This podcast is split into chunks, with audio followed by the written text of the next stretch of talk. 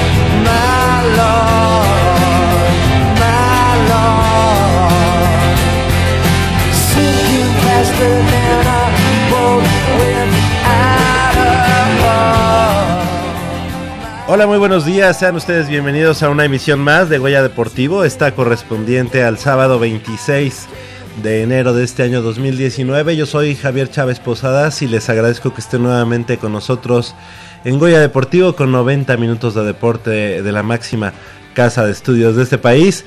Y me da mucho gusto presentar en la- a mis compañeros y amigos en la operación de los controles técnicos, Crescencio Suárez, así como en la producción, Armando Islas Valderas quien también está de este lado del micrófono. Así que muy buenos días, Armando, ¿cómo estás? ¿Qué tal Javier amigos de Goya Deportivo? Crescencio, ahora estoy de este lado del cristal, pero me, me estaré saliendo para que no esté usted ahí solo en, en ese en, en esta cabina, en esa cabina, en esa nueva consola que tenemos de, de- de audio bastante fresca y casual.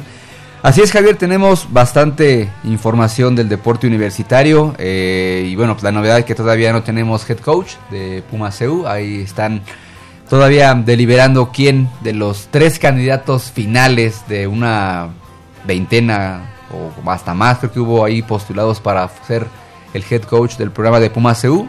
Ahí fueron descartando, ya ahorita nada más son tres. Habrá que ver quién de ellos es el bueno y el que sea, pues obviamente tendrá una gran tarea porque pues pasa el tiempo, se viene la intermedia, se viene la juvenil, Liga Mayor pues no se hace un de la noche a la mañana, entonces pues habrá habrá que habrá que esperar quién es el bueno y bueno también de, los Pumas, los Pumas que no nos regalaron una de cal y, tres mil de arena, por lo menos en esta semana ahí en la Copa MX, un buen resultado. En Liga pues pues no, todavía no no caminamos como como se debiera debiera ser y estaremos platicando más adelante de, ello. Claro que sí, este, tenemos mucha, mucha información, ya lo comentabas, eh, todavía no hay eh, head coach en el conjunto de Puma Ciudad Universitaria y dijiste algo importante, responsable del programa de Puma Ciudad Universitaria. Es todo un programa y así lo debe de ver la autoridad competente porque eh, pues obviamente el, la cabeza de todo el programa tiene que ver tanto con las infantiles, con las juveniles, con la intermedia, no solamente es el head coach, el ejecutor, digamos, de un sistema eh, para el equipo de Liga Mayor, sino de toda una estructura que se, que se ha desarrollado a lo largo del tiempo, a lo largo de los años. Y bueno, pues creo, creo que sin que este 26 de enero sea tarde, creo que de todos modos ya es momento, o ya era momento desde hace por lo menos un par de semanas, de tener ya al designado Estaremos platicando de eso porque durante la semana eh, que está por concluir, pues em, se hablaba mucho de que Ángel Medina era el, designado, el abocado para estar eh, y tomar las riendas del programa. Él se bajó del barco en la de, último momento. Así es. Creemos todos y sabemos eh, de buena fuente que fue también por cuestiones pues personales, que fue por también por cuestiones eh, económicas. Este, ahondaremos un poquito más al respecto.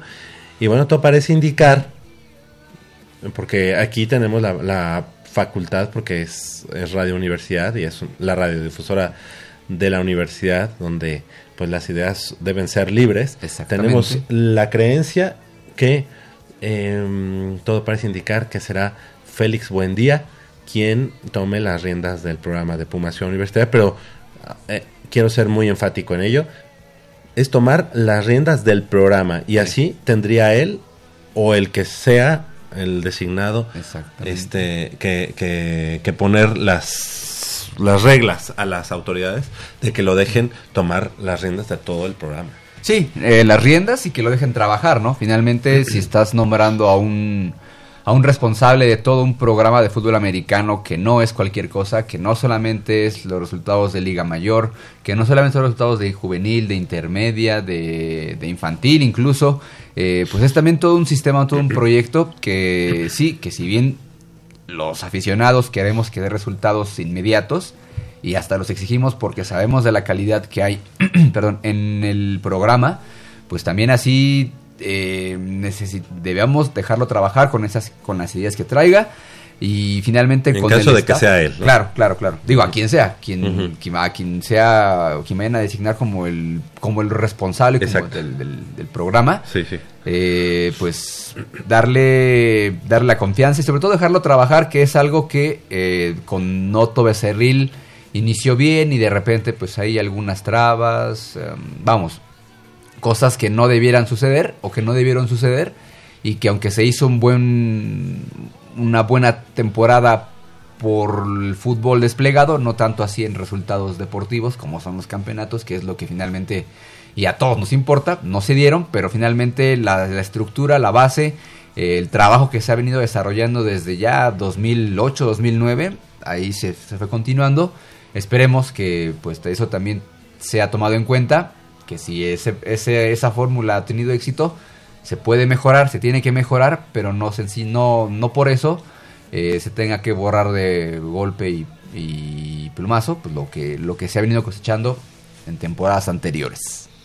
Así es, así es, vamos a estar platicando más adelante de ello. Eh, estaremos eh, poniendo en la mesa los nombres de los posibles eh, y bueno, los últimos que están ya en la, terna final eh, de cara al nombramiento del head coach de los Pumas Universitaria, que bueno, la verdad es que ha sido como como el nombramiento del Papa mismo, ¿no? Sí, sí, o, de la presidencia de la República, también así. Me acuerdo así de ah, el tapado siempre es tal. Sí. entonces así de...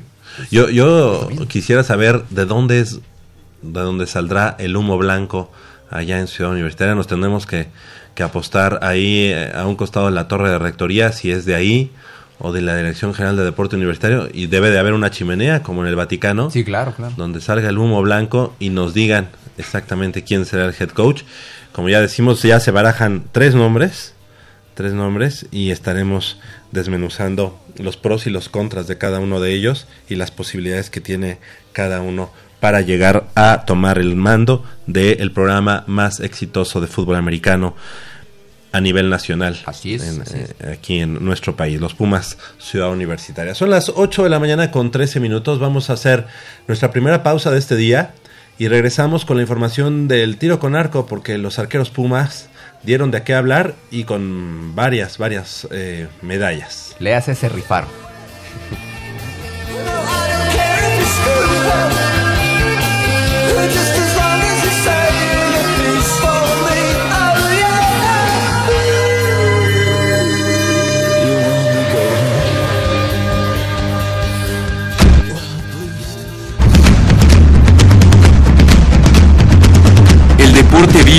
Máxima casa de estudios. Más de 40 disciplinas diferentes. Cientos de deportistas. Una sola voz. Goya Deportivo. Cada sábado el felino se apodera del cuadrante.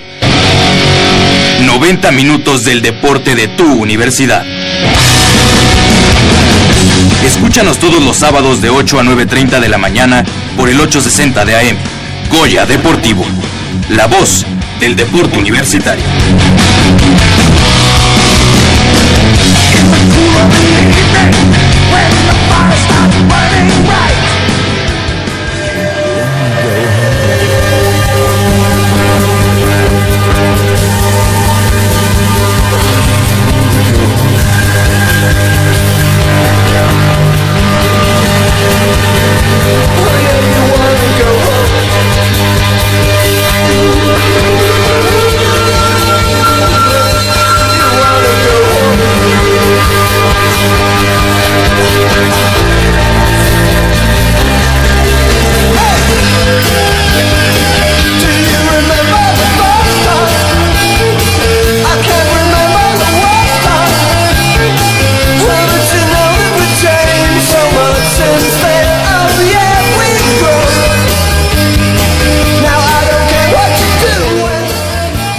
Las 8 de la mañana con 15 minutos, estamos de regreso aquí en Goya Deportivo. Y bueno pues eh, Armando, amigos de Goya Deportivo, eh, vamos a iniciar con la información ahora sí eh, de manera oficial. Y es que con una producción de 13 medallas, 5 de oro, 6 de plata y un par de bronces, culminó la participación del representativo Puma de tiro con arco durante el Campeonato Nacional de Exteriores en dicha especialidad desarrollada, desarrollada del 14 al 20 de enero pasado.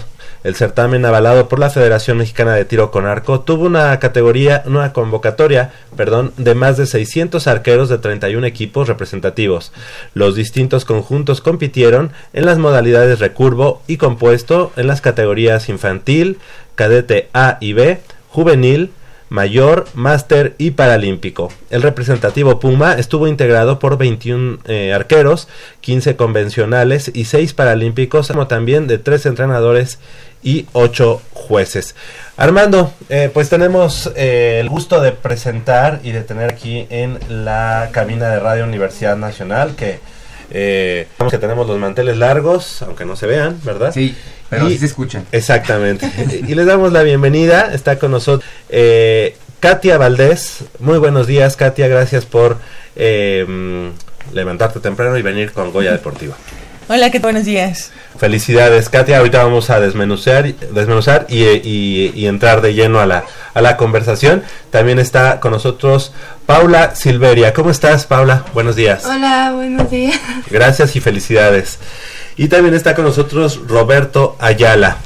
Hola, muy buenos días. ¿Qué tal? Buenos días, gracias por la invitación. Al contrario, gracias a ustedes y felicidades por la consecución de estos de, de estas preseas para la Universidad Nacional. Roberto, si gustas eh, platicarnos un poco de cómo es que les fue y en qué categoría está tanto Katia como Paula. Sí, eh, mira, en las categorías que en las que ellas participan, Katia está en arco recurvo y Paula está en arco compuesto o de poleas. Correcto. Sí, eh, afortunadamente las cosas se dieron. eh, hemos trabajado pues muy fuerte con Katia, ya prácticamente un año. Eh, se han obtenido muy buenos resultados, se han obtenido medallas muy importantes. Y bueno, con Paula estamos empezando, justamente acabamos de cumplir un par de meses trabajando y pues estoy muy satisfecho con su, con su desempeño, muy contento con esas medallas que ella también obtuvo y bueno, pues esto nos, nos da para seguir trabajando más, ¿no? Correcto. Hay, hay, hay otras metas todavía ah, y bueno, esperamos poder regresar aquí con ustedes y, y seguirles trayendo satisfacciones. Seguro, así, así, así va a ser. Eh, Katia y Paula, ¿nos podrían platicar en, cl- en qué clasificación están ustedes? Sí, en, yo, Katia, soy standing en la categoría de Paralímpico, eh, tiro arco recurvo y pues en sí esa es la categoría. Traemos, como lo dijo nuestro coach Roberto Ayala, traemos varias, varias metas a corto plazo. eh, hemos estado trabajando ya un año. El año pasado nos fue muy bien en Medellín, Colombia, entonces traemos ahí como varias cositas. Ok, o sea, terminaste el, un 2018 este, de manera muy positiva y lo inicias también en este 2019 este, dando de qué hablar de cosas positivas en cuanto a resultados. Sí, sí, sí. El, el año pasado, 2018, nos fuimos a Medellín a competir en el pa- para Panamericano y le pudimos traer a México medalla de bronce. Correcto, ¿no? Y, Pues, y en este año, pues en el Nacional de Exteriores de Tiro con Arco, pues empezamos creo que bastante bien. Yo estoy muy contenta con el resultado. Obtuvimos eh, medalla de oro en el clasificatorio y plata en ronda olímpica. Perfecto. Y ese, en ese que comentas que ganaste una medalla de bronce, que es para... Para Panamericano. Panamericano, sí, está Medellín complicado. 2018. En ese, pues ese bronce seguramente te, te supo a oro, ¿no? Sí, Tú la verdad. contra este de, de todo de todo este América. Sí, hu- hubo varios países que, que participaron, entre ellos estuvo Colombia, Bras- Estados Unidos, Brasil, eh, Argentina, obviamente Chile. Colombia, Argentina, sí, fueron, fueron varios países, la experiencia fue muy buena, con mucho nervio, pero, Seguro. pero muy contenta. Perfecto, felicidades. En tu caso, en tu caso, Paula Silveria Ochoa, eh, te, te llevaste la medalla de plata en el clasificatorio Sí, y en el ROI. ¿Cuál es el ROI? En la ronda rondas. olímpica. Olímpica. sí. Perfecto. ¿Nos puedes platicar? ¿Quieres pasar, Mitch? Lo digo porque Nos está viendo. está y- produciendo desde allá y no sabemos. Y además, que- pues que- ella ya llegó. pues, Pero no, pero sí. Paula, este, ¿nos puedes platicar este, cómo te sentiste? ¿Cuántos certámenes ya llevas hasta el momento? Nos comentó Roberto que eh, has tenido, o ya llevas desde un año prácticamente eh, practicando aquí en la Universidad Nacional. ¿Y cuál es tu clasificación? Bueno, pues la... Yo me sentí nerviosa en la competencia porque era la primera que participaba que ya era avalada por federación. Correcto. Entonces, pues estaba un poco ansiosa, pero llegué a disfrutarlo mucho. Fue muy divertido. Y pues ya llevo justamente un año practicando el deporte como tal, pero con Roberto apenas llevo unos meses entrenando. Y la verdad yo me siento muy contenta con estar en este equipo. Sí, sí. Y pues mi clasificatoria es standing en compuesto en la rama femenil. Ya no hay mucho que decir de eso. Claro. Eh, buenos días a Michelle Ramírez. Eh, ¿Cómo estás? Buenos días. Muy buenos días, Javier. Muy buenos días a todo nuestro auditorio y a nuestros invitados también. Este, muy contenta de estar con ustedes también y qué mejor que con estos invitados de lujo que tenemos. Muchas gracias. Este, señor Roberto Ayala, supongo que también es entrenador de el- del aquí presente Roberto Ayala, ¿no? Ay, sí, ¿O no? Sí. Este, digo, porque yo lo he visto competir muchas veces Ajá. y este, bueno, a mí la verdad me sorprende. A mí me gustaría saber si nos puede platicar un poquito eh, de las dificultades que pueden llegar a enfrentarse a ustedes como para paralímpicos o para, bueno, deportistas eh, eh, discapacitados No en- convencionales. no convencionales este, en, el, en el tiro con arco. Porque precisamente ayer este, entrevistamos a una chica ahí en CEU que es débil visual y tira con arco.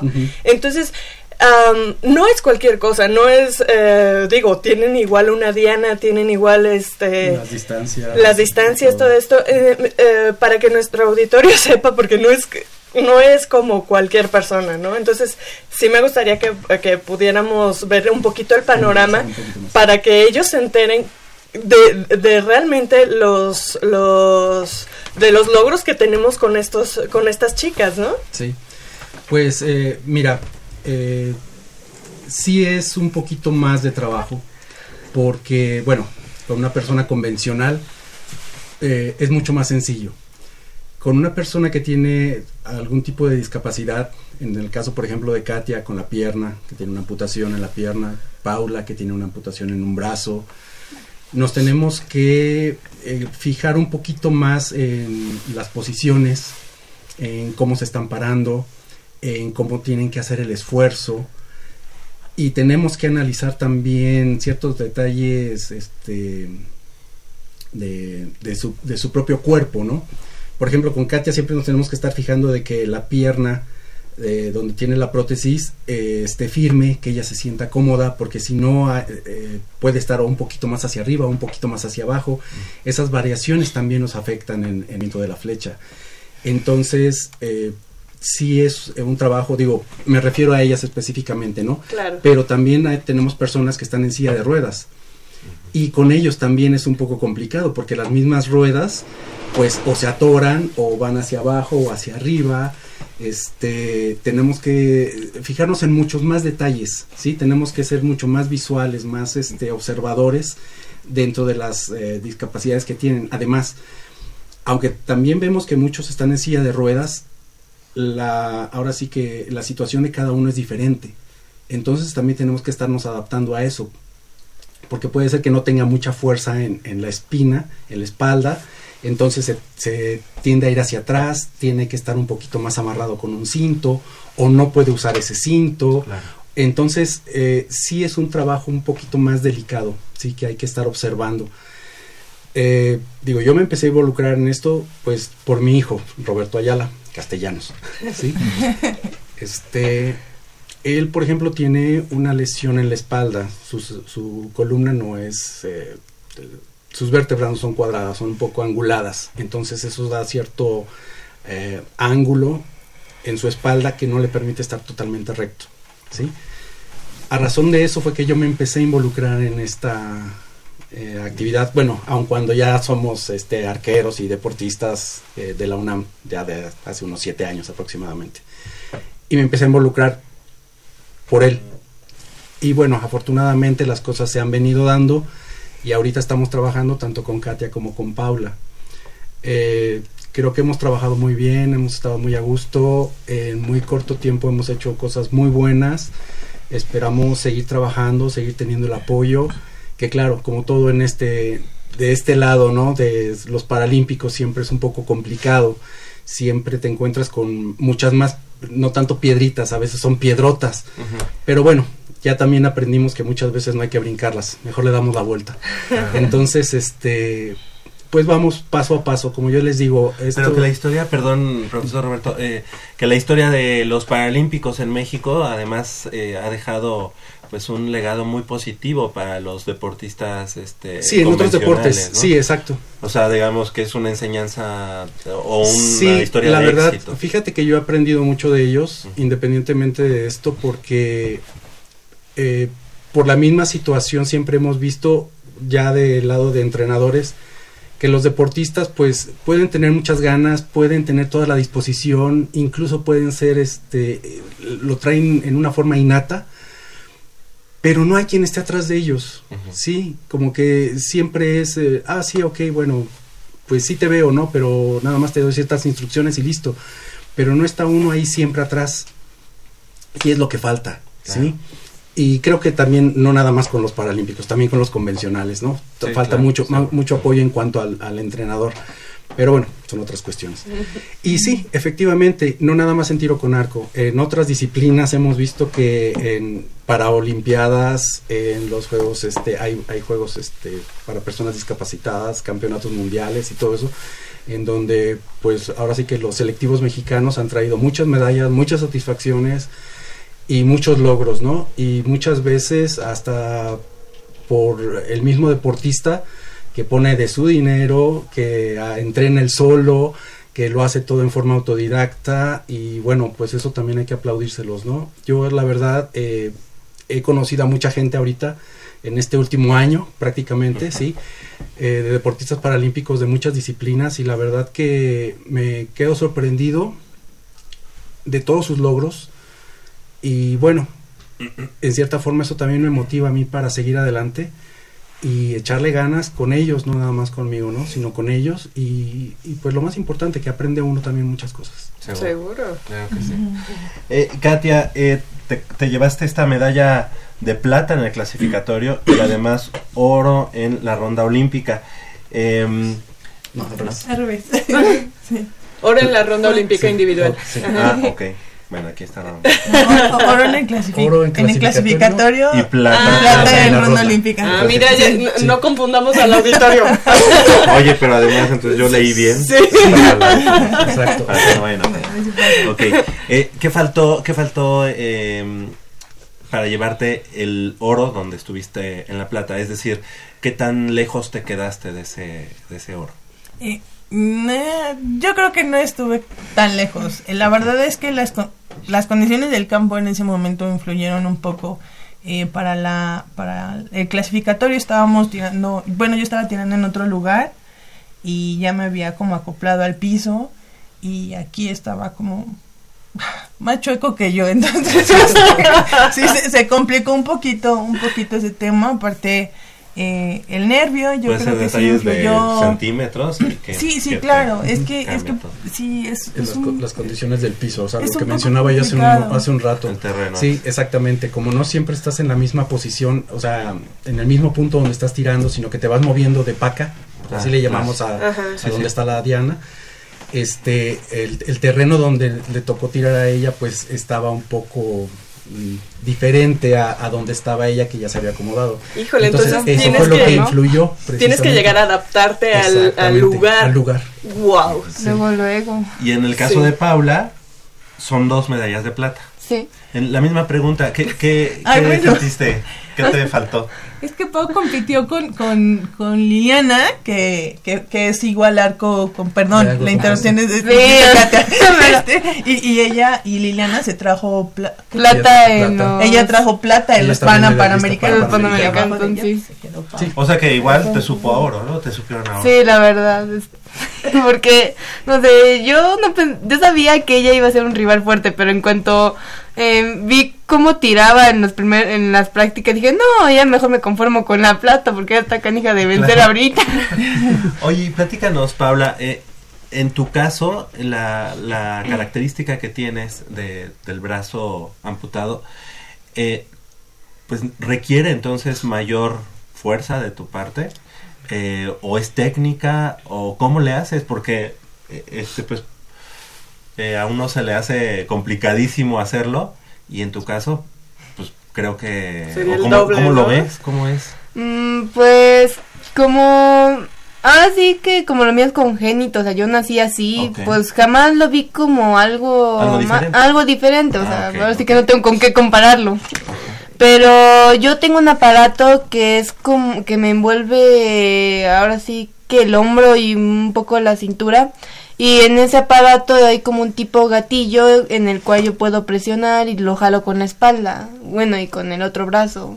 Es una cosa. Pero O sea, sí. Tu, tu brazo izquierdo hace la tensión del... del- Mm, sí, lo sea, empuja el- para el- adelante. O sea, el, el dispositivo que ella utiliza es como un chaleco, ¿sí? Y en la parte superior del hombro derecho es donde ella tiene su soltador. Entonces, lo, a la mecánica que ella hace es anclar, anclar el soltador en la cuerda y empujar con el brazo Hacia izquierdo el, brazo, el, el arco hacia adelante, hacia el frente. Claro. Entonces ahí es la, eh, es la forma Sí, que ella abre el arco, sí. Y para soltarlo tiene un, un pequeño dispositivo que con la parte del brazo derecho, pues únicamente ella presiona para, para soltar el, el- la flecha. Y quien se, se colgó la, el oro tiene características similares. No. no, ella está en silla de ruedas. Sí. Ok. Ella está en silla de ruedas. Esa es una de las cosas que a mí me saca un poco de, de onda del, del deporte adaptado, porque no siempre compites contra gente que tiene exactamente lo mismo que tú. Sino con, eh, con personas que tienen... Sí, ¿y cómo lo homologas, Ajá, no? exactamente. ¿Cómo, cómo, vas, ¿Cómo vas a calificar a alguien que está en silla de ruedas y a alguien que tiene un brazo amputado? ¿Qué, eh, cómo, ¿Cómo va esa relación? En- ¿Cómo los van clasificando? Mira, eh, hay unos clasificadores. bueno, primero eh, la persona tiene que ir con un clasificador. Son cuestiones son- médicas son también, cuestiones entiendo. médicas, exacto. Ajá. Sí, y sí hay de lo que es World Archery, que es quien nos rige, hay clasificadores.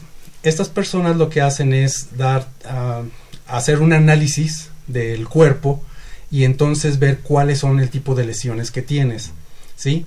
En silla de ruedas hay, me parece que son dos o tres tipos de clasificación, ¿sí? W1, W2 y no más. Creo. Sí, no, no, solo- ¿Sí? creo que solo es Sí, son W1, W2 y, Y la otra ya es y standing. el standing, sí, son tres, amputados. son tres. Son las personas que o tiran en la silla de ruedas o standing que pueden tirar parados Claro.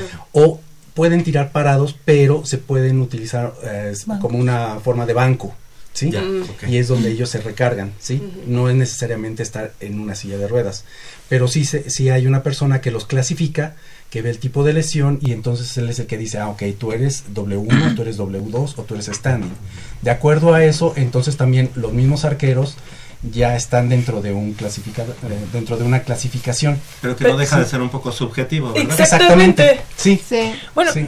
yo, yo creo que también tiene como mucho que ver que el, el- este deporte está creciendo, creciendo Sí. cada vez más, entonces se va sumando como más, más, más gente. Sí, que llega- llegará un momento en el que ya haya un poquito más de... De divisiones. De Sí, divisiones, las para ya poder hacer. Digo, perdón un poco la comparación, pero igual pasa en la natación, igual pasa en el atletismo. Sí, exacto. en todos no tienen los exactamente la misma lesión o la misma discapacidad o el, no sé, lo que sea. Exacto. Y, y, eh, es como un rango en el que van trabajando, ¿no?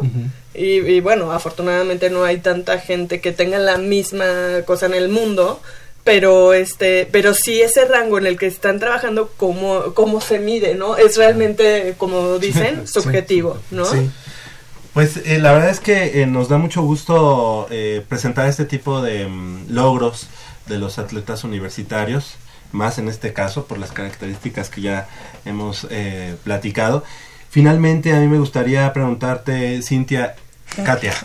Cintia. No, no, lo dices, Katia. Katia. Sea, Eh, ¿Qué Katia? ¿cuál es em, o qué representa para ti portar los colores de la Universidad Nacional en este tu deporte que es el tiro con arco? Bueno, eh, me siento muy orgullosa de formar parte de la UNAM. Creo que lo he dicho siempre, desde que yo quería estudiar la universidad, lo quería hacer en la UNAM. Por una u otra cosa no, no se dio, pero al día de hoy eh, me siento muy orgullosa de eso. Gracias, felicidades. Gracias. En, en tu caso, Paula, ¿qué, qué representa para ti eh, llevar los colores de la Universidad Nacional en, en tiro con arco? Mm, Pues la verdad es una sensación muy padre porque igual que yo, yo siempre he admirado a la UNAM por todo lo que ha hecho sus estudiantes a la larga de pues, todos estos años. Y pues yo apenas voy en secundaria y mi meta es entrar en la prepa, en la UNAM, entonces pues es algo padre ya estar Ya sería vinculada. doblemente Puma, ¿no? Sí, ya. Entonces ya quede o no, al menos sé que seré Puma en alguna parte. Claro, claro. el- Ya lo el- eres. El Bueno, deporte sí, también- por eso, sí, ya lo soy. El deporte, claro, te, te hace ser parte de, de- de los Pumas y de la Universidad Nacional. En el, en el caso del profesor Roberto, ¿qué hay, ¿qué hay en puerta para los arqueros Pumas? ¿Qué es lo que viene eh, de cara pues, a, esta- a este ini- inicio de año? No le, no le preguntes. Bueno, ahorita digamos que a corto plazo lo que sigue es el Grand Prix, que es en Monterrey, Ok. en marzo, Marzo. ¿sí? Que para nosotros como equipo paralímpico, eh, digamos que es el otro, el otro boleto, el, el 50% de lo, del boleto que hay, porque estamos en miras del Campeonato Mundial que va a ser en Holanda en junio. Sí, Eh, dependiendo de esos resultados, bueno, pues ya será el análisis para ver si se puede conformar nuevamente un equipo, porque bueno, en Colombia fue la primera vez que sale un equipo paralímpico de tiro con arco oficial, sí, Correcto. fue la primera vez en, en la historia de- del tiro con arco en México, y bueno, eh, de acuerdo a los resultados y a todo lo que se obtuvo ahí, pues esperamos que igual se logre conformar un buen equipo, una buena selección y hacer un buen papel en, en Holanda. Y bueno, después de Holanda eh, se seguirá el trabajo y pues la ahora sí que la, la diana que tenemos al frente es Tokio 2020. Esperemos que, que así sea y que, que los veamos este, allá eh, representando también a México.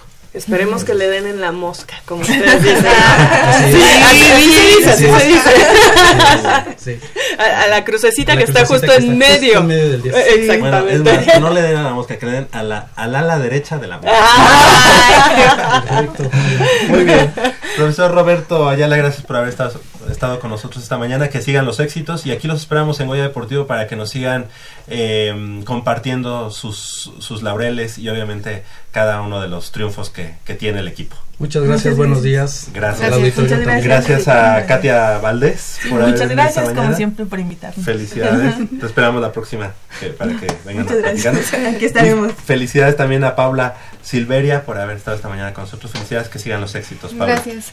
Gracias. Gracias. Gracias también a Roberto Junior y a papá de Paula. Perfecto. Muchas gracias.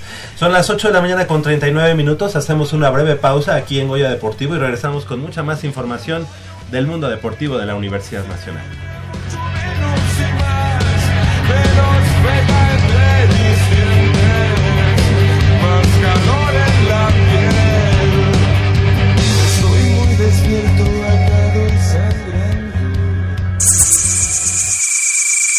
Mmm, está buenísima.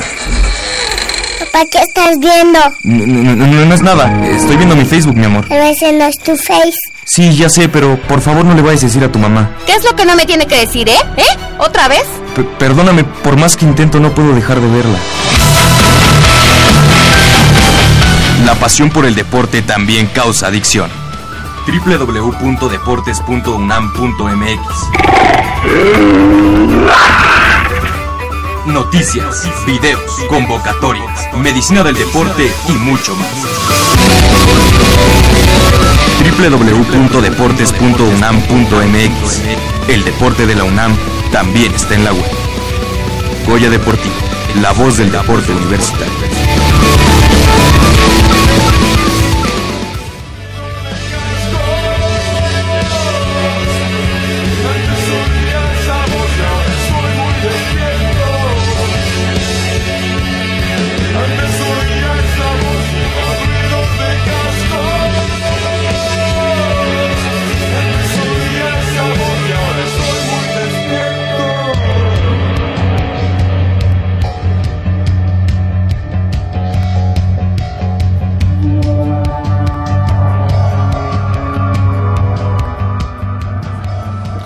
Las 8 de la mañana con 41 minutos, estamos de regreso aquí en Goya Deportivo y bueno, eh, Mitch, amigos de Goya Deportivo y este el buen Armando Islas Valderas para que venga y platique con nosotros al respecto. Ya habíamos hablado un poco sobre las posibilidades del nuevo head coach del conjunto de los Pumas Ciudad Universitaria, que la verdad es que es una de las, yo creo que la la información o el tema más importante ahorita en cuanto a deporte universitario se refiere.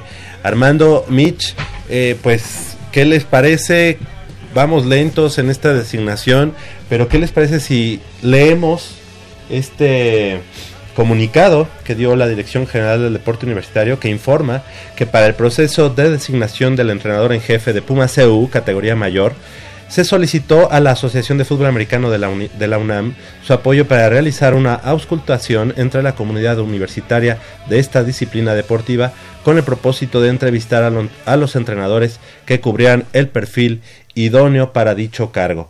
Inicialmente se analizaron 14 perfiles que fueron Arturo Alonso, Guillermo Borbolla, Félix Buendía, Horacio García, Diego García, Ulises Gutiérrez, Ángel Medina, Julio Nava, Rodrigo Pérez, Marco Ramos, Gabriel Sánchez, Víctor Saspe, Pavel Toski y Enrique Zapata, quienes fueron propuestos por sus antecedentes académicos y deportivos, tanto como jugador, así, bueno, como jugador y entrenador.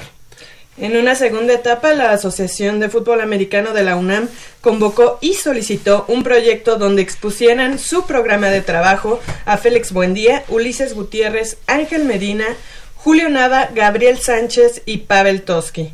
El pasado 17 de enero se dieron cita a los miembros de la asociación junto con el capitán Marcos Zúñiga Sandoval para escuchar el primer, en primer término a jugadores del equipo de la, de la Liga Mayor y después a los entrenadores convocados tras el análisis eh, tras el análisis posterior a una intensa y enriquecedora reunión la asociación propuso una terna conformada finalmente por Félix Buendía, Buendía perdón, Gabriel Sánchez y Pavel Toski.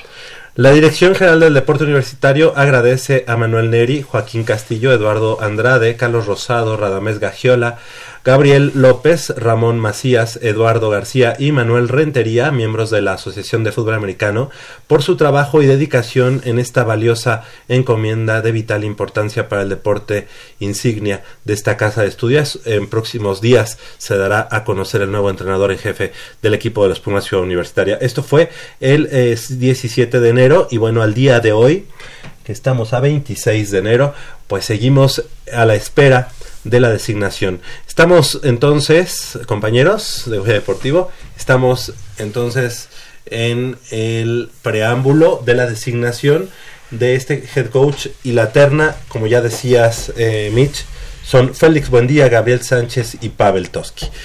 ¿Cuáles son sus pros? ¿Cuáles son sus contras? ¿Quién quiere empezar? Yo, si me permites, me gustaría leer un poquito sobre el currículum que tiene cada uno de ellos. Ah, genial. Y genial. este. y Excelente. en base a eso, eh, platicar sobre lo que nosotros a lo mejor podríamos opinar o ap- aportar eh, en, Claro. en el tema, ¿no?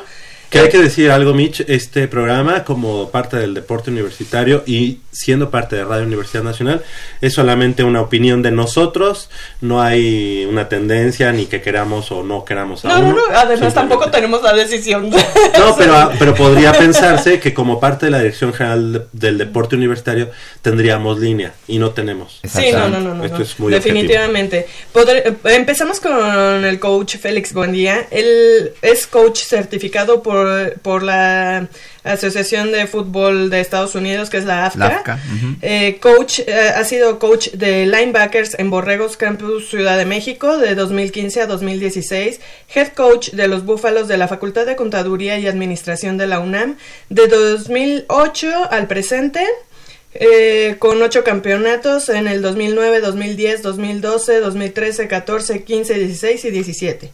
Head coach de los Condors de la Liga Profesional de Fútbol Americano en 2017. 2018, perdón. Su equipo fue la mejor ofensiva en yardas en, do- en 2018. El coach Pavel Toski tiene entre sus credenciales ser coach de receptores de Pumas CU de la Liga Mayor de 2003 a 2007. Coach de entrenador de corredores, perdón, y preparador físico de Pumas CU de Liga Mayor en 2008. Coach de receptores de Pumas CU Liga Mayor de 2009 a 2017. Coach de receptores de la selección mexicana para el Tazón Azteca 2010, 2013 y 2014. Coach de receptores de la intermedia Pumas CU 2012, 2016 y 2017. Coach de receptores de la selección mexicana se- senior en 2015. Coach de receptores de la selección mexicana Under 19 en 2018. Head coach de los Tigres SH Sur Blanco de 2013 a 2016. Head coach de Coyotes Juvenil de Otoño en 2018. Head coach eh, ONEFA Sur en 2018 y Head Coach Puma CU Intermedia 2018. Ahí, Correcto. ahí pa- terminamos con Con Pavel, ¿no? Pavel Toski. Y finalmente con Gabriel Sánchez Acuña, bien eh, más conocido como El Black. el Black. Eh, él es coach certificado también por la AFCA de Estados Unidos, que es la Asociación de Entrenadores de Fútbol de Estados Unidos, en clínicas de 2009 a 2015 y de 2017 a 2019. O sea, su última fue en este mes de enero. Así es. Clínica defensiva 4-2 impartida por el staff de la Universidad Mary Harding Baylor en do- 2018, 2008, perdón. Clínica defensiva impartida por el staff defensivo de la SMU en 2011, defensiva defensiva de Jack Rabbit impartida por el staff de la Universidad de South Dakota State en 2017, clínica de, eh, ah, perdón, perdón, clínica de sistema defensivo impartido por el coach Brian Bell y Oliver Stockow de la Universidad de Nuevo México en 2018, campeón como head coach de los programas infantiles de Pumas CU en 2007, 2008, 2013 y 2014. Son infantiles estos. Coach de linebackers en Tigres SH Sur en 2001 y 2007. Coach defensivo de Tigres SH eh, Sur Juvenil en 2007, donde fueron campeones, 2008, 2010, 2012. Head coach de los Tigres SH Sur Juvenil 2009, 2011. Coach de linebackers de intermedia de Pumas CU en 2009 y 2010. Coordinador defensivo de intermedia de los Pumas CU de 2011 a 2015, donde fueron campeones 2011 y 2012. Head coach de la intermedia de los Pumas CU en de 2016 a 2017. Asistente de head coach en Pumas de Liga Mayor de 2008 a 2009. Coach de linebackers de Pumas de la Liga Mayor de 2010 a 2012. Coordinador defensivo de Pumas CU de la Liga Mayor eh, de 2013 a 2018. Coach de linebackers de la Selección Mexicana Mundial de Austria en 2011. Coach de linebackers de la Selección Mexicana Mundial que asistió a Kuwait en 2014. Coach de linebackers de la Selección Mexicana Senior en 2015. Coach de linebackers de la Selección Mexicana Azteca en 2009, 2014, 2015 y 2016. Y finalmente coordinador defensivo de la Selección Mexicana Altazón Azteca 2017 y 2018. Esto sí, no mencionamos que además pues ha tenido la coordinación defensiva de, la Liga Mayor de Pumas CU, eh, creo que por los últimos tres lo dijiste. años. Ah, perdón. Ah, sí. Perdón, perdón. Sí, de Es que- 2013 a 2018. Sí, 17, perdón. pues. Entonces, este, pues esos son un poco los... Las credenciales de los tres candidatos a ser Sí, el perdón, head coach. perdónenme si se me fue un poco al aire, pero fue- este, fueron un poquito, bueno, bastantes la- las Las credenciales de que se presentan de cada uno de ellos, entonces, este, a diferentes niveles han estado presentando, bueno, ellos presentaron su proyecto como bien, bien se mencionó hace rato.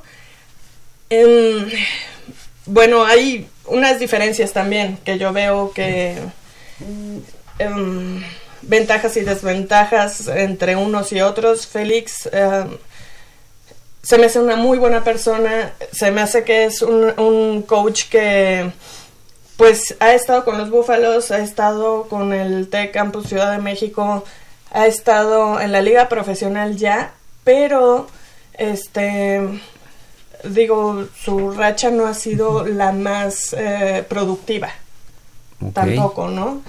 Am, podríamos ir desmenuzando uno por uno, si quieren. Digo, ¿Qué- ¿Cuál es tu opinión entonces? De, de, Fel- de Félix. de Félix. Creo que Félix entiende bastante bien cómo se vive al interior del, del programa de Pumas Ciudad Universitaria, no solamente del equipo de Liga Mayor.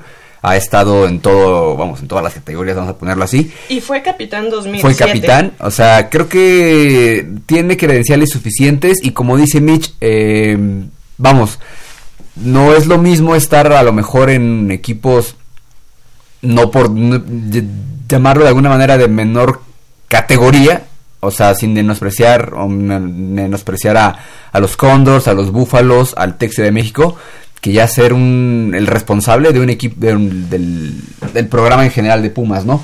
Creo que podría hacerlo bastante bien, podría, digo, es ahí, ahí sí es una apuesta eh, importante porque, vamos, acabó su elegibilidad en Liga Mayor y, digamos, se desconectó.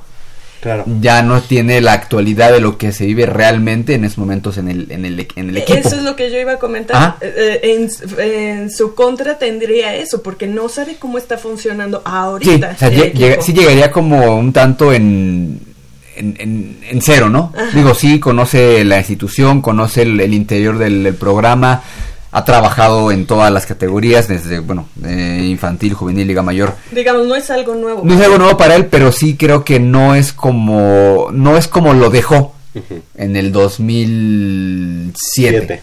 O sea, Yo eso. creo que em, los, los tres tienen credenciales, tienen eh, muchas posibilidades de ser porque tienen, creo, que el conocimiento de del fútbol americano actual, están, como dice, actualizados, están certificados. Eh, en el caso de Félix, él representa el, la ruptura, digamos, con el staff de cocheo que en algún momento Eh, llevaba, Montañez, sí, claro. llevaba Raúl Rivera. Exacto. Y creo que las autoridades actualmente del deporte universitario y de en general de la UNAM no quieren tener mucho que ver con ese con ese lapso que si bien es cierto fue muy fructífero en lo deportivo, tal vez en las maneras, las formas no ha sido bien visto, ¿no? Lamentablemente. El black representa como esa continuidad. ¿no? De, de, de- de esa situación y yo creo que es el que tiene mayores argumentos para ser el head coach. O sea, Gabriel Sánchez Acuña, alias el Black, más allá, los tres son muy amigos Sí. de nuestros, los tres los conocemos Han muy estado bien. aquí los tres, entonces no, no pasa nada. Además, los tres jugaron en la misma época en Pumas EU. Sí coincidieron. Sí, coincidieron, coincidieron. coincidieron. Sí, qué, qué difícil. eh, sí. eh, y en el caso de Pavel, eh, si bien es cierto, no ha tenido un debut eh, muy afortunado en la juvenil y en la intermedia, creo que su departamento como departamento de receptores siempre ha sido de los que más lucen en el equipo de Pumas Universitaria. Puede ser un, un coach muy bueno para la coordinación ofensiva o muy bueno para la posición de receptor, pero posiblemente como head coach todavía le haga falta este seguir creciendo Sí, yo opino lo mismo. La unidad de receptores de Pumas EU siempre ha destacado, mucho. pero sí no es lo mismo tener una unidad que ya dirigir todo un equipo, porque tienes que, que estar eh, al tiro con la defensa, con la ofensa, con los equipos especiales, todo. Entonces, sí creo que le hace falta toda la cobertura de esas, eh, de toda esa baraja. Y además, bueno, creo que entre dentro de los requisitos que estaban solicitando, si no me equivoco, porque digo, este, estaban solicitando que fuera, que tuvieran una carrera terminada y creo que Pavel no tiene una carrera como oficial, él, él tiene estudios en, Educación física. eh, y- no, en gastronomía. Gastronomía. Entonces, los que sí tienen su carrera terminada es este Félix y Gabriel Sánchez. Entonces, en la Facultad de Contaduría y Administración y en Ciencias Políticas y Sociales respectivamente. Ajá, entonces eso eso podría ser un factor que descarte a Pavel. Yo siento. No, digo, a final de cuentas, pues allá arriba tienen la decisión, pero yo creo que sería un factor que podría decir, híjole, bueno, Fíjate que eh, ustedes recordarán que en la- el periodo anterior de auscultación hacia el nuevo rector Ajá. se hablaba mucho de, de un de un rectorable que es Alcocer, Así el es. doctor Sí. Alcocer. Se hablaba mucho de que él era, digamos, como que el más abocado a a- llegar sí. a la rectoría por X causa, que no sabemos, que no nos atañe en el, en el aspecto deportivo, no llegó a la rectoría, pero decían que él tenía como su carta fuerte, eh, fuerte como head coach, a Enrique Zapata, Zapata. que en ese momento estaba con Pumas Pumas. Zacatlán. A mí, yo, a mí se me hizo raro que descartaran ya de esta terna a Enrique Zapata. No lo sé, no sé por qué. Pero de estos tres head coaches que quedan, son coaches muy jóvenes, como Otto. Sí, ¿no? sí, sí. de hecho son de la misma generación, Ajá, junto sí. con Otto. Junto, exactamente. pero, pero, digo, Enrique Zapata era un, era un coach que tenía todos los argumentos, las credenciales como estudiante egresado de la Universidad Nacional, ya, ya haber sido head coach de otro conjunto de, de De la, la universidad universidad. y de Liga Mayor, y haber estado al frente de un programa. Eso como que a mí me, me salta. Pero de estas tres opciones, yo, en lo personal, mis, mis este, cartas serían en este orden. Primer lugar, Gabriel Sánchez Acuña, por la continuidad, porque además sabemos que su unidad, la unidad defensiva, siempre ha sido de, de, la me- de lo mejor en la, en la liga. En, Fue lo- la mejor, de- tuvimos la mejor defensa y la mejor, Mejor ofensa, ofensa, también el, el Sí. año pasado, la- bueno, la temporada pasada. y- pero siempre sabemos que el sello de Puma siempre ha sido la defensiva. sí, ¿no? definitivamente. De pronto vemos altibajos en cuanto a la ofensiva. Pero la defensa ofensiva siempre es muy constante. Entonces, yo ahí también digo, ese sería mi carta 1. Mi carta 2 es Félix Buendía y mi, mi carta 3 es, es Pavel. Sin embargo, los tres, el, el que llegara sería y tendría todos mis respetos y toda el aval de, de- de toda la comunidad universitaria. Pero creo que llegue el que llegue, no, no debería de, de- de dar un borrón y cuenta nueva. ¿no? Si llega Félix Buendía, que todo parece indicar además ¿Qué va a ser él? que podría ser él por parte de las autoridades. Ajá. Si llega Félix Buendía, yo en lo personal, yo, yo invitaría a, a, ¿A los Gabriel otros dos? Sánchez a que siguieran el staff, a Pavel Toski a que siguieran el staff. ¿Por qué? Porque aquí, aquí necesitamos en la universidad crear no solamente una escuela de fútbol americano, sino una escuela de, de coaches. Exacto. ¿no? Y aquí lo, lo, lo lamentable sería que llegara eh, Félix o que llegara Gabriel y que todo lo demás, todo lo que ya se hizo, todo lo que ya es positivo al día de hoy en, en Pumas, Se, se, viniese se fuera a otro lado. Y lo vimos porque lo vimos con el coach eh, Rivera. Este, este salto que ha tenido también los burros blancos, también tiene por ahí do- eh, tintes.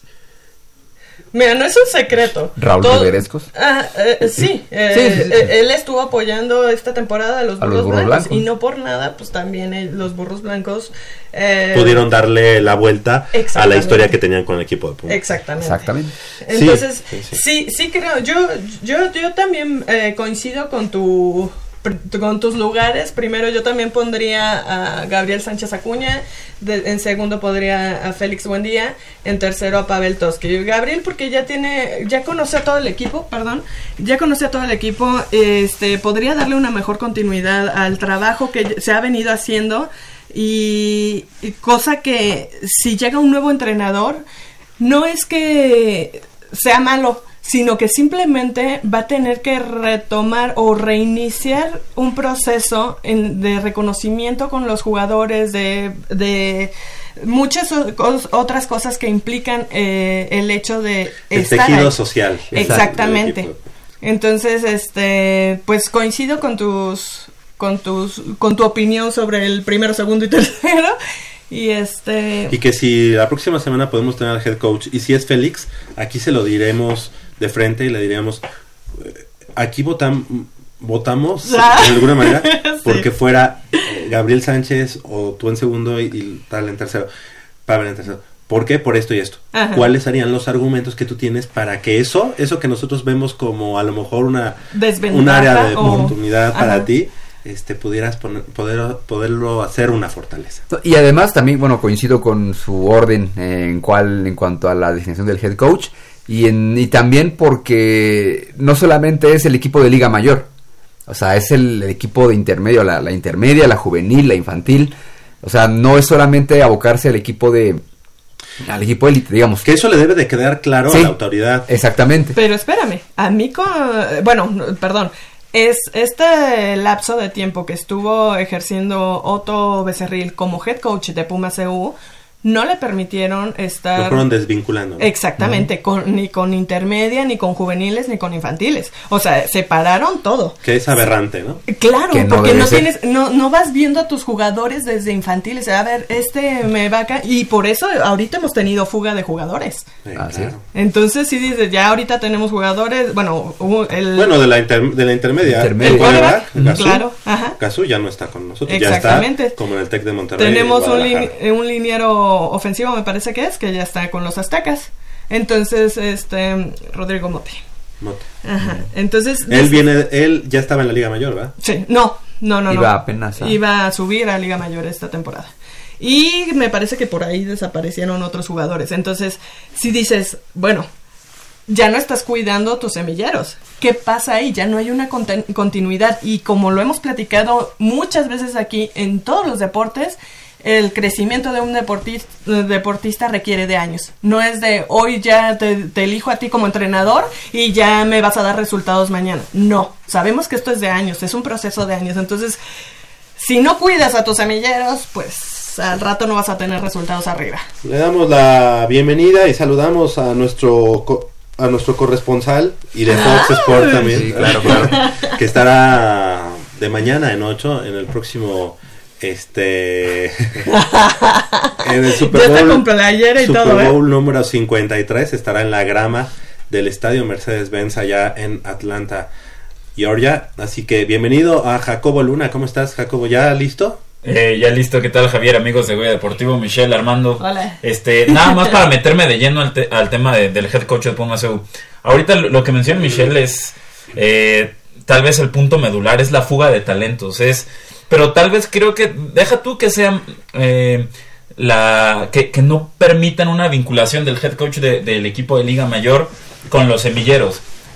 Tal vez, o sea, los, los, los padres de familia, los mismos jugadores, se dan cuenta de la inestabilidad que hay en la organización, que hay en, el- en Liga Mayor, que hay en los semilleros, y entonces, digo, eso también provoca que, di- que prefieran optar desvelada. Por, por, por otras opciones, como, como, como el liniero ofensivo que se fue a la USLA, como el quarterback que se fue a, Tec- a- a- Guadalajara. al Tec de Guadalajara. Es decir, ellos mismos, eh, estando Perciben. adentro, perciben, Claro. se dan cuenta de la inestabilidad, de que tal vez subiendo a Liga Mayor no van a, a tener este eh, la misma oportunidad de juego que, que tal vez otros compañeros, o que es un futuro incierto, que puede haber ciertas limitantes en cuestión, no sé, de presupuesto, de, Creo que- de- de muchas cosas que por eso prefieren irse a otro lado. Estamos poniendo el dedo en la llaga, la verdad es que, y estamos llegando a, a esa sensibilidad.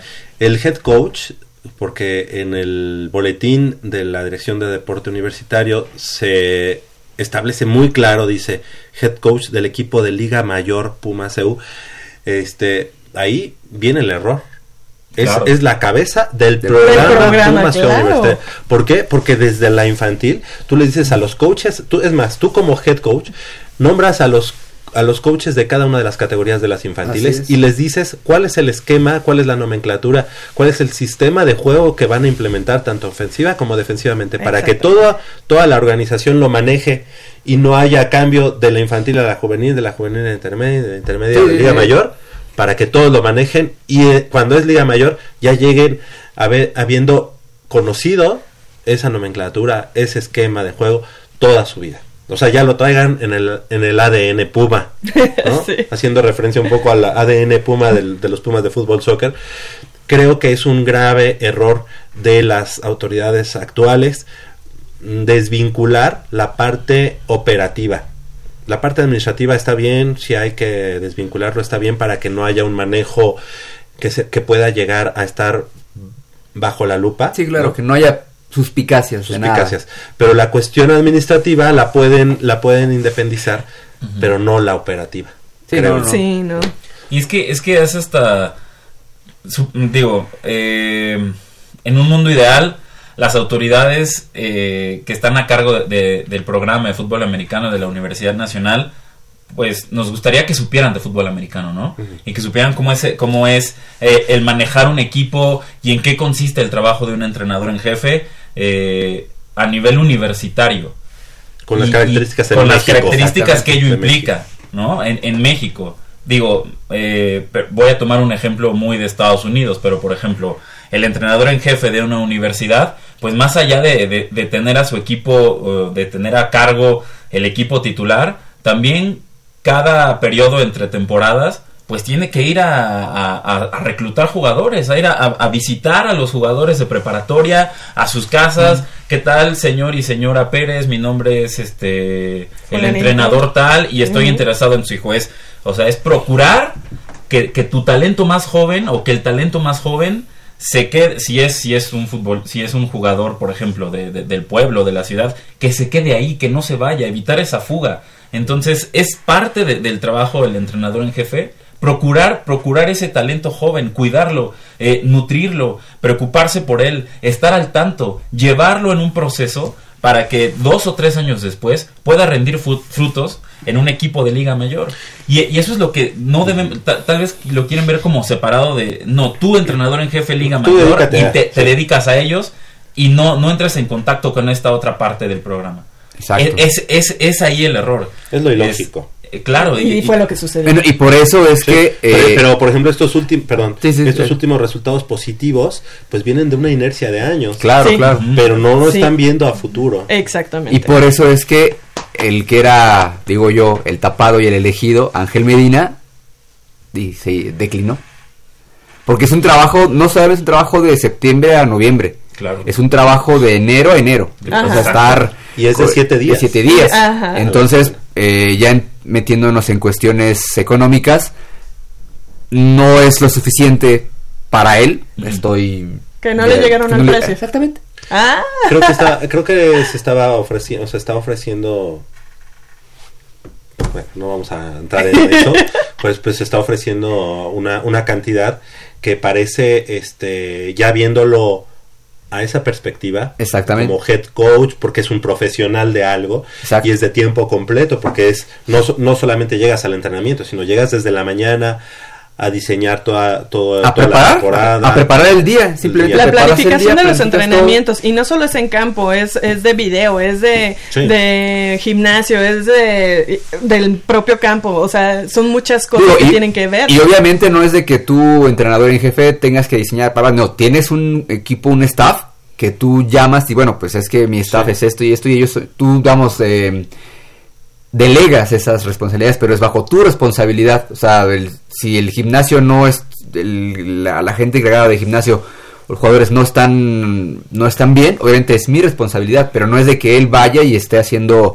el trabajo de gimnasio. Tienes a gente especializada para ello. y ha trascendido Y- que la oferta oscila a los 50 mil pesos. Sí. Tan, tan. O sea, Ay, quiero ser head coach. Al mes. no, pues no es mucho. Para el trabajo. sí, y para, el- Para el- el todo, trabajo que para- implica es... el trabajo que implique y en relación a otros equipos. Exactamente, es a lo que voy. Ah, Otros equipos están pagando Ah. mu- mucho más como, como head coach de un programa de fútbol americano. Sí. Si hablamos que este programa es enorme, Es el más Sí. grande. es el más grande. Entonces, Y eh, 50 mil pesos eh, todavía se queda muy por debajo de lo que están ganando otros coaches de, Ujú. de otros de- equipos. eh, en, en, en, ONEFA. sí. Sí. En Y con ADE. y con ADE. Y con Estamos hablando Sí. de que al- a, lo mejor con ADEP tal vez se, se se entiende, claro. se se- 60 ONEFA. mil 60 mil o- oscilaba el sueldo de algún, de algún head coach en, en ONEFA, más o menos 60 mil pesos. No sé si es mucho, no sé si es poco, dependiendo también no, muchas cosas, pero este un trabajo de, de- de tiempo completo, de, De 24 domingo a 7, domingo, ajá. de domingo a domingo, de Delito enero a enero. Ajá, entonces, y, y además acostumbrados a que por años los coaches de posición, coordinadores, eran coaches que se dedicaban de medio tiempo, es decir, tenían su trabajo y luego iban a coachar, ¿no? O sea, no, no se veía como una posibilidad de, de trabajo. Si no sería como una profesionalización de, de- Sí, del área, ¿no? Y ahora, pues ya, bien que mal. Que, que ese es otro de los puntos que, bueno, ya hemos platicado también y que debería de modificarse la, la cuestión de los entrenadores. eh, debería legislarse de una manera muy diferente porque pues, son papás, son psicólogos, son doctores, son todo, ad- además de entrenadores, con, con sus propios atletas. Entonces, eh, no es lo mismo eh, ser un maestro de una materia en la escuela que ser un entrenador, ¿sabes? Sí. Eh, sí, sí cambia la situación. Entonces, implica cosas diferentes, ya físicas, mentales, orgánicas. Entonces, sí debería Sí, ser un, eh, como... y además, lo, paradójicamente, eh, creo que, digamos, la parte operativa que tiene la Dirección General de Deporte Universitario, que son los entrenadores, es lo que más descobijado está. Sí. ¿no? En cuestión, y tú ves a la gente de oficina, y a lo mejor la gente de oficina tiene más posibilidades de decir, tengo un contrato indefinido, ¿no? Muchas veces los entrenadores es por temporada o por año. O y cada, eso, me- cada tres meses o cada mes, ¿eh? Y eso, eso También. es ilógico. Sí. Tú tienes una dirección general de deporte universitario que debe de ver primero pues por la sustancia, ¿no? No, no lo administrativo, sino lo operativo, en este caso, que son los entrenadores, que tus, que tus atletas estén bien, que coman bien. Y no, la dirección como que está más, más abocada a, a ver porque su plana administrativa tenga todo, ¿no? O sea, que tengan una, una definitividad, si se puede Sí. decir. Déjame decirte que no solo sucede en la UNAM, ¿eh? en, en muchos general en institutos México. de- del deporte de, ajá, de Hay que México, decir que la UNAM sí. es un micro-México, ¿no? Sí, sí, sí. Pues- Y, y pues sí, digo, tanto te, te lo puedes entrenar, encontrar en el Instituto de, del Deporte de Sonora como en el del Estado Sí, de México. sí. Como, o sea, Como que son los más fáciles Pero- de quitar y de poner otro y a, a mi, a mi amigo y, Y, todo y eso. estar con miedo cada mes o cada cinco meses o cada temporada, la verdad no está padre. Iré a firmar este otros tres meses y luego es por horarios, no Ajá. tienes, no estás haciendo antigüedad, Antigüedad. mil cosas. mil Bueno, cosas. sí, sí varía de, de, de entrenador a entrenador, pero sí, sí, no está padre. como dicen por ahí en el pueblo, barea, ¿no? Varea, varea. ¿lo escuchas cuando- Varea, varea un poco. Pero barea. Y tú, ¿Cómo? Barea. ¿Y ese verbo cuál será? Muy, muy irregular. ¿no? Ha de ser de las varas, ¿no? Sí, sí, claro, claro. Y dicen, oiga, este. Le digo al, al, al que despacha, la, mis amigos del- de, las gasolineras, a quienes mandamos un saludo. ¿Cómo cuántos litros este, podría ser más o menos tanta cantidad? Este, barea. Yo, ah. Ah, Barea. ta- ta- ¿tien- ¿Tienes gripa? ¿Marea? ¿La marea? ¿O cómo? cómo? Sí, barea. Ok, no, varía. Oigan, y nada más para cerrar el, el tema. eh, sin duda va a haber gente que haga el trabajo por 50 mil pesos. Y sin duda va a haber gente que haga el trabajo incluso por menos dinero. Claro, Pero la calidad del programa amerita. va a bajar considerablemente. Si es que así sucede. ¿no?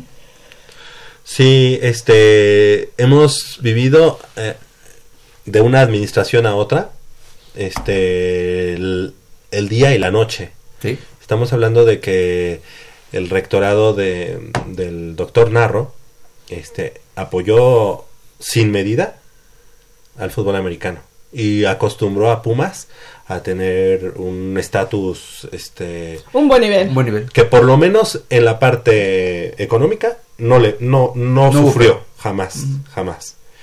Y esta nueva administración que yo creo que vino con esa encomienda de de rectificar los las inversiones no voy a decir los gastos pero que fueran muy observables no entonces Puma CU está ahora este pues sí sufriendo un poco en cuanto a, a- a apoyo económico, no porque ahora sea muy malo, pero sí en, mucha diferencia si lo comparamos. Se ha reducido. Lo sí. que tenía y lo que ahora no tiene. Digo, y en general el de fútbol americano y otros deportes también. O sea, no. Digo, tocamos el americano porque es la sección americana y porque estamos hablando los- del nuevo head coach. Pero también permea en otros deportes. Hay ciertas. No restricciones, pero sí gastos más observables. Ah, mira, ¿por qué, por qué esto? Y ah, por qué antes sí hacías y ahorita.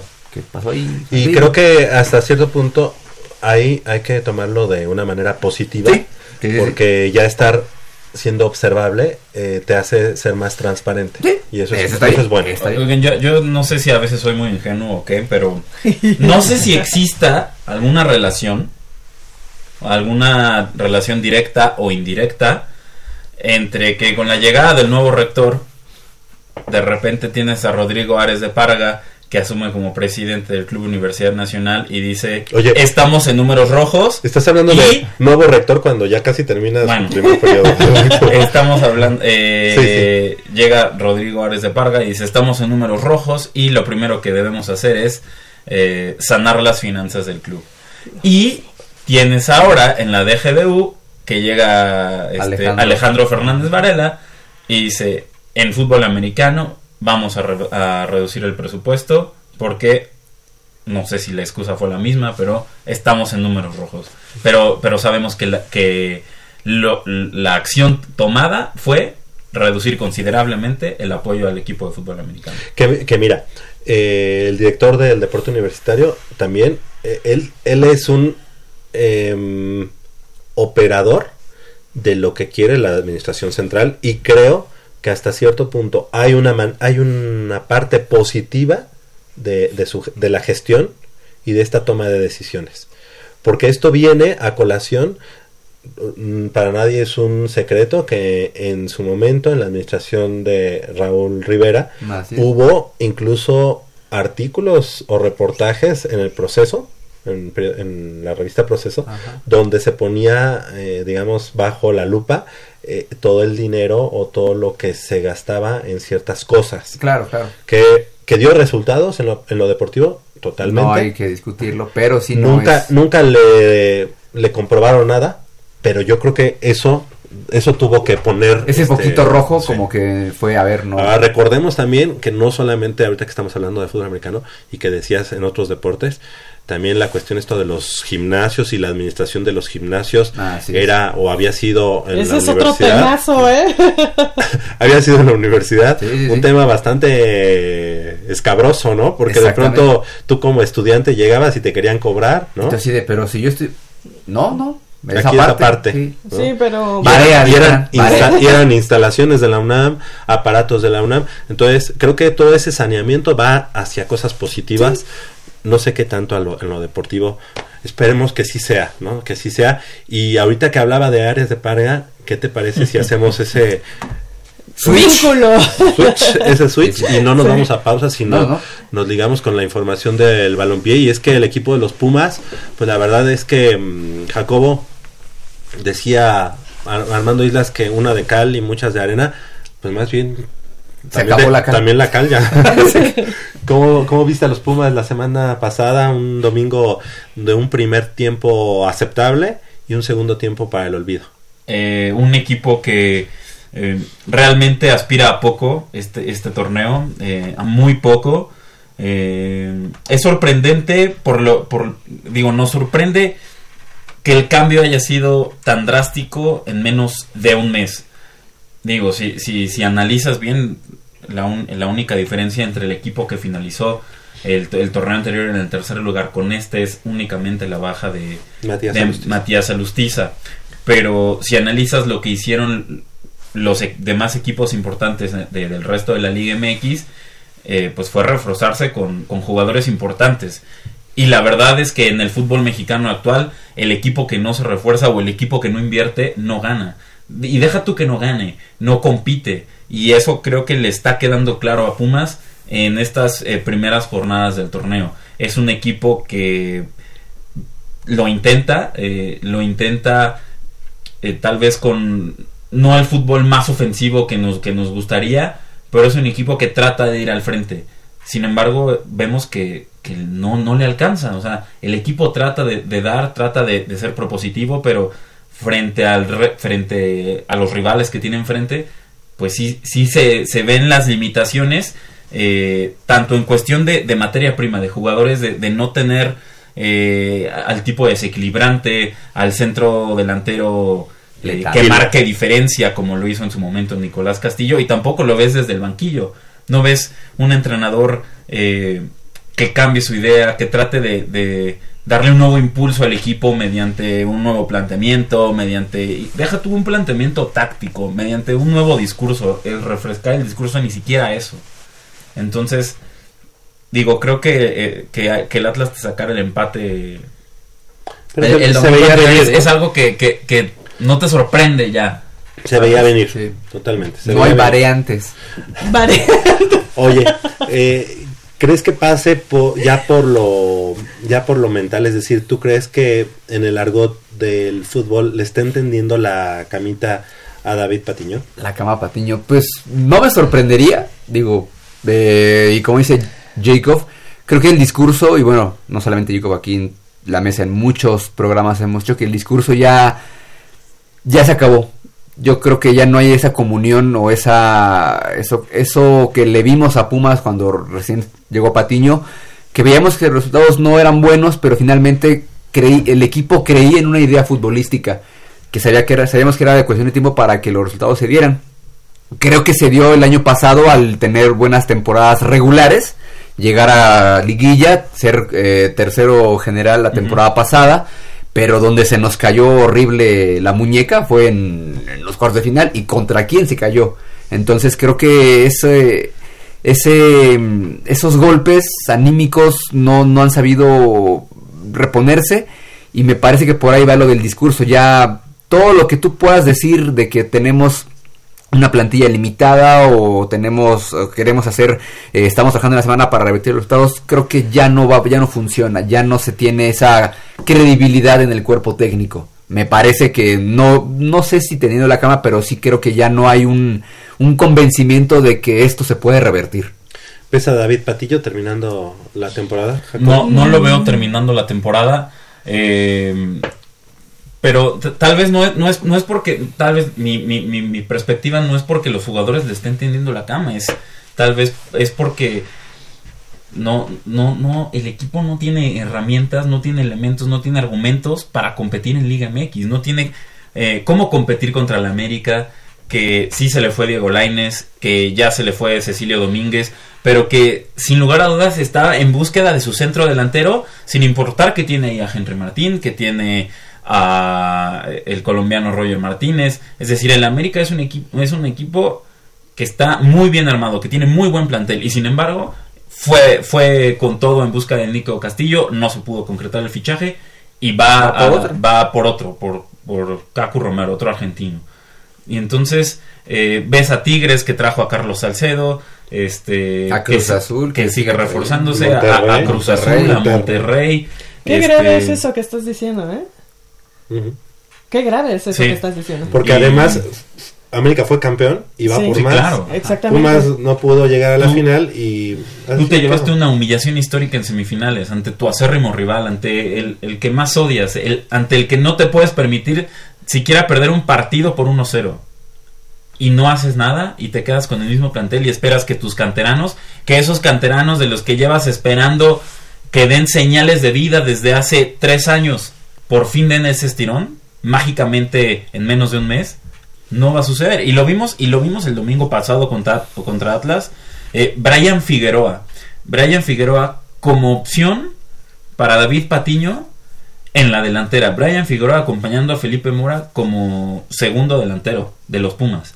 Cuando Brian Figueroa fue es este chico que subieron di- directamente de la sub-17 al primer equipo, que lleva ya creo que es año y medio ahí en el primer equipo y que en año y medio no ha demostrado nada. Lleva un gol. Lleva un gol. Ha tenido Y oportunidades, la las ha tenido. Sí, claro. No me pueden decir que, que es porque los extranjeros, que porque Pumas trajo a Mora, trajo a González, trajo a Iturbe. No, el chico ha tenido oportunidades. Y hasta ahora no ha demostrado nada. Lo mismo con Alan Mendoza, lo mismo con Kevin Escamilla. Oye, que Alan Mendoza ahora ya, eh, ya lo sentaron, ¿no? Ya es Rosales el... el- Ya le, le tomó t- a- bastante tiempo a David Patiño darse cuenta que Alan Mendoza, eh, pues como, como lateral, lateral izquierdo, no es, no es eh, como garantía defensiva. Lo defendió a capa y espada eh, cuando, lo, cuando lo metía en, en partidos de Copa MX y Alan. Mendoza anotaba y entonces le decía, ah, nuestro goleador en la Copa.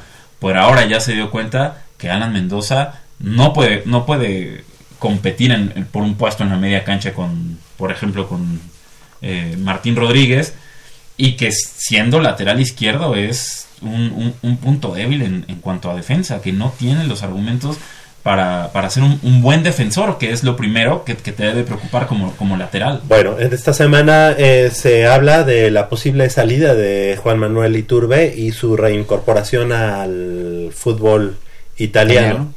Eh, debido a ello, se habla ya de la posibilidad de traer un refuerzo, que es el extremo por izquierda, eh, Nicolás es, es Chiapacase. Estuve toda la mañana Deletreando. No, y, hasta- además es como lo dices, se está estudiando la posibilidad de a Bueno. ver si traemos. Oye, pero eso es- es, estamos en enero 26, Ajá. es enero 31, el Se último acaba el día. Exacto, O sea, tenemos exacto. cinco días para cristalizarlo o no.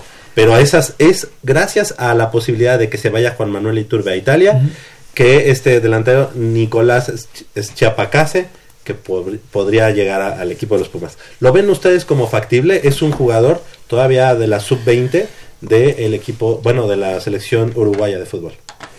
pues ¿O será nada más un uno de esos este, yo podría decir, va- posibilidades que nunca vamos se a ver, vamos a decir que vamos que estamos planeando algo para que ya no nos estén tundiendo con la cubeta, porque sí estamos haciendo las cosas realmente, pues no mal, pero peor, muy, muy limitados. Yo había dicho siempre desde el principio, Pumas, ¿qué es lo que quiere? Si Pumas quiere ser el productor de jugadores para la selección mexicana, va bien, va bien, lento, muy lento, pero ahí va. ¿Va, va bien? No, digo, a su, a su manera. Va, va muy lento, pero así, digo, no es que te va a salir una, una generación de la noche a la mañana, pero pues sigues apostando por la cantera, sigues apostando por jugadores jóvenes. Sí, porque Ah, se consolida Mozo, Sí, se consolida consolida.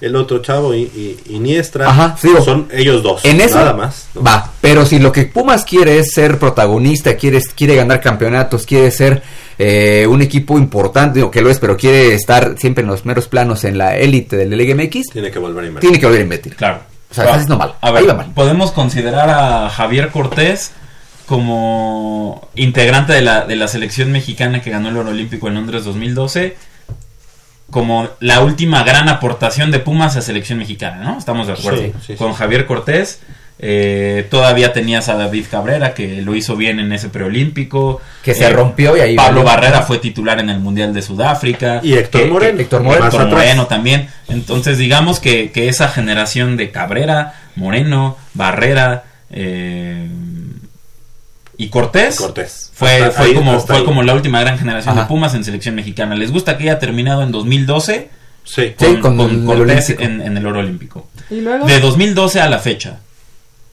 ¿cuán- eh, ¿cuántos jugadores ha aportado Pumas realmente de, De, peso? de nueva generación. Ajá, de nueva generación, no nueva, nueva generación de jugadores, pero con real, con peso real en selección mexicana. Pues Tal poner a Jesús Gallardo, Gallardo, que fue titular en, Ah, en- y que en- se fue. en Rusia, y ya. Gallardo. Y, ya. y, y párale de contar. Y que fue como un descubrimiento ahí de alguien y que lo trajeron a Pumas, pero tampoco fue así como el producto de Pumas Y de ya las son infantiles. siete ¿no? años. Y, y que, y que la consolidación de Jesús Gallardo en selección mexicana se la debemos más a Juan Carlos Osorio que, a, que, a Que al proyecto que- de Pumas. que a- que al mismo proyecto de, de Pumas e incluso al mismo desempeño del jugador con Pumas. Exacto. Sí, totalmente de acuerdo. Pues, mira, la verdad es que se nos ha terminado el tiempo de esta, de esta emisión de Deportivo, pero te queremos desear que, que, que sea de mucho éxito tu estancia allá en este en Atlanta. Muchas gracias, Que lo vivas este, Que nos mandes un intensamente. saludo. Claro, Claro, al aire. Ah, no. Sí. ¿Al no. aire? A ver Sí, cómo le haces. Ahí en las redes. pero bueno, pues, que te vaya muy bien, amigo. Muchas gracias amigos. Y, El ¿Quién es, de los quién es tu. ¿Cuál es tu pronóstico? Eh, un partido cerrado que se va a definir por seis puntos o menos y que se va a decantar a favor de los Patriots. ¿Sí crees? Sí. Yo creo que es la venganza de los Rams. De aquel, este, de aquel Aquel año. Super Bowl, sí. Híjole, creo que yo me voy a quedar con los Rams. Sí. Sí. Es que es, es, algo- razón. es algo- es un... es Siempre un- vamos con la historia de la Cenicienta, ¿no? De un poquito el, el no, no, no este favorito. pues. Y que en esta ocasión el no favorito son, los Son Patriots. los Patriots. Exacto. Pero bueno, la verdad es que ellos cuando llegan a los playoffs se transforman en esa Saben qué hacer en playoffs. No bueno. como los jefes. Oye, y además está viendo, está bien, eh, estarás viendo historia, además. Sí. Historia. Ya sea historia que, el que gane. real. Crescencio Sí, Suárez en la operación de los controles técnicos. De este lado del micrófono nos despedimos. Gracias Armando Islas Valderas. Hoy- tu pronóstico para hoy, Pumas Pachuca. Yo creo que Pachuca va a perder. Yo dije, ay. No, no, no, tampoco soy tan, tan judas. Y pues Jacob, el mejor de los éxitos. Gracias. Tienes con qué romperla por allá. Muchas gracias. Sorpréndenos como siempre. Claro. Gracias Mitch. Muchas gracias a todo nuestro auditorio. Que tengan un lindo fin de semana. Yo voy con Pumas también. Un 2-1 más o menos. Perfecto. Y les mando un beso, Puma. ¡Mua! Gracias. Y Jacobo Luna, gracias. Amigos, muchas gracias. Los tendré siempre presentes a Goya Deportiva de la Universidad, como siempre. Y muchas gracias. eh, espero que, que de verdad gane Pumas. Nada más que me temo que Ismael Sosa aplicará la ley del ex y podrá vacunarnos. Yo creo que gana Pumas el día de hoy, dos goles a uno. Yo soy Javier Chávez Posada, les agradezco el favor de su atención, no sin antes invitarlos y recordarles que el próximo sábado en punto de las 8 de la mañana tenemos una cita aquí en Goya Deportivo con 90 minutos de deporte universitario, deporte de la máxima casa de estudios. Hasta la próxima.